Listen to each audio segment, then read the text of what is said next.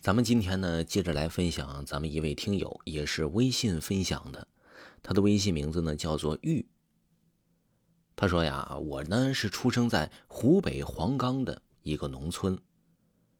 我从小啊，父母也是和大多数人一样，都在外面打工，我就跟着爷爷奶奶一起生活了。这件事情啊，就是我很小的时候，估计是我刚记事儿五六岁的时候吧。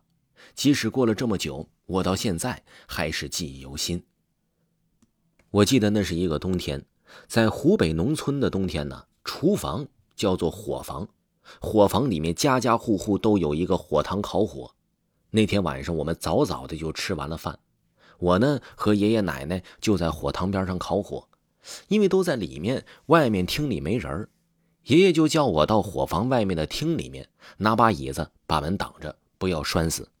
因为怕还有人过来串门，我从小就很胆小，而且怕黑，我就只能硬着头皮出去了。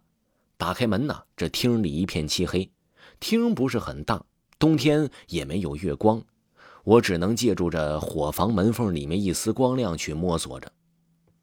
正当我靠近准备把两扇门合上的时候，突然我看见这门缝里好像有一个人，好像是个男的。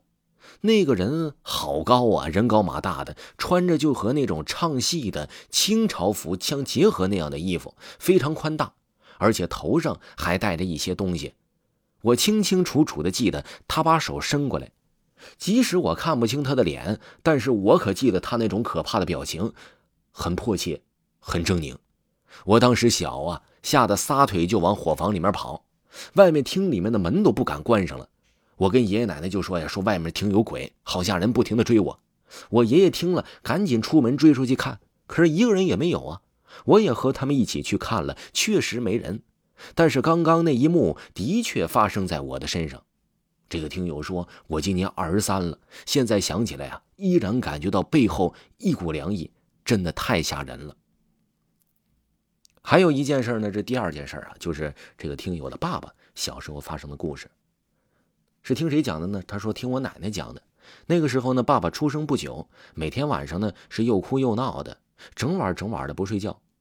奶奶说，一到晚上我爸就哭，有时候半夜呀，听到房梁上咚咚咚，像是有人在洗操一样，时不时的还能听到一些呀笑得嘻嘻哈哈的声音。可是不知道怎么的，奶奶和爷爷就特别困呢，困得不行。这有一天晚上，爷爷睡着了。奶奶本来也睡着了，可是迷迷糊糊的就听到，哎，感觉是有人往她的床头撒把沙子。先是一小把，奶奶也迷迷糊糊的没管，以为是什么其他东西呢，也没理会，就继续睡呗。后来呢，加多了，最后啊，直接就一桶沙子倒在她的床头。她迷迷糊糊的睁开眼睛，就看到一个男人，五大三粗的男的站在了她的床前。那个时候，农村都有坟帐。奶奶就透过坟帐，也没看清楚那个人的脸，就感觉那个人眼睛的方向看到我奶奶身边的爸爸。我问奶奶：“你不怕呀？床头站个人，你房子里面还总是有一些奇奇怪怪的声音。”我也不知道为什么当时那么困呢，感觉到觉都不够睡，眼睛完全睁不开。这是我奶奶原话说的。后来呀，他说他睁开眼睛看到那个人，他就把爸爸翻了个身放到里面睡去了。我又接着问奶奶说：“会不会是爷爷半夜起来给你盖被子呀？”奶奶说：“哪有啊？我问你爷了，你爷爷说没有啊。而且爷爷也没有梦游的习惯。每到晚上，哎，奶奶家说的那个时候呢，家里养了条狗，一到晚上这狗就叫的不行，这狗就乱乱蹦乱跳的呗，一乱叫的。后来奶奶和爷爷觉得这不行啊，得去找人问问。”然后呢，就去了我们当地啊，类似于说一个这个地仙，但是也懂一些阴阳之事的人。他一个人就去那儿问了，那个人呢说呀，那是爸爸在闹白日关，要哭一百天，这一百天里还会有抱孩娃，说是抱啊，其实也是变相的让孩子生病，然后呢出那些奇怪的声音，就是他所制造出来的。奶奶呢就请他帮忙做了一下之后呢，哎。真行，没什么事儿发生了。后来奶奶跟我说，那段时间呢是又担心又怕的。白天哪怕低头洗个衣服，你爸坐在摇篮里面，我都不敢离开眼里的视线，都得盯着你爸。听奶奶说完，我是既害怕又感觉到奶奶不容易，真是可怜天下父母心呐。这个听友说呢，还有一些呢，也是我奶奶亲身经历的，下回呢，他也给咱们听友讲。